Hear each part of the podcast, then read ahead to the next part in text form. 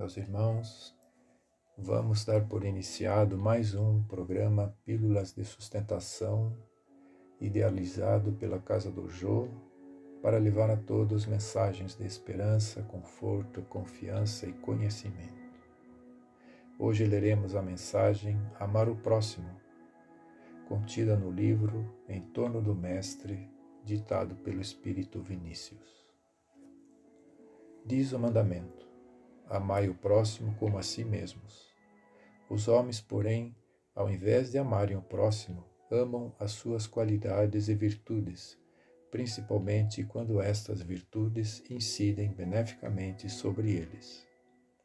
Daí porque os homens acham difícil, impossível quase, amar os inimigos, os iníquos e maus.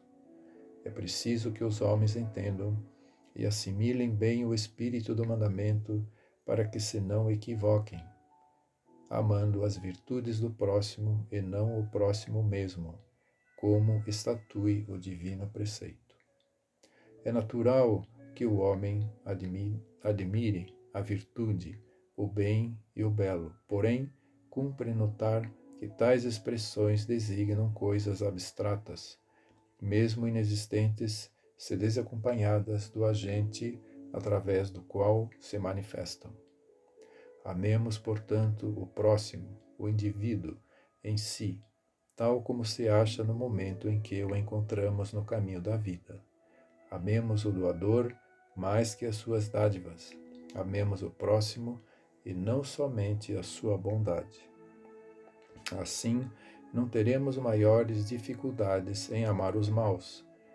Por isso que, aborrecendo, embora as suas maldades, amaremos o próximo, amaremos o nosso irmão, como nós, filho de Deus.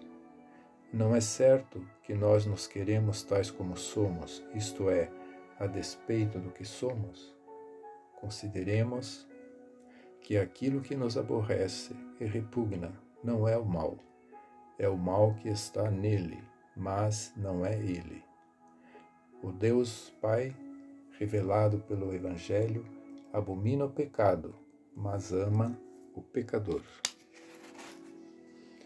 Nada se sabe acerca da vítima dos salteadores de que Jesus nos fala em sua parábola. Seria ele bom, justo e amorável, ou seria mau, iníquo e perverso?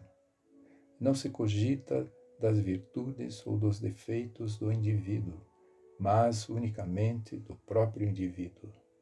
O samaritano que lhe prestou assistência, conduído dos seus sofrimentos, foi o seu próximo, porque o amou, cumprindo no amor o supremo e excelso mandamento. Façamos o mesmo.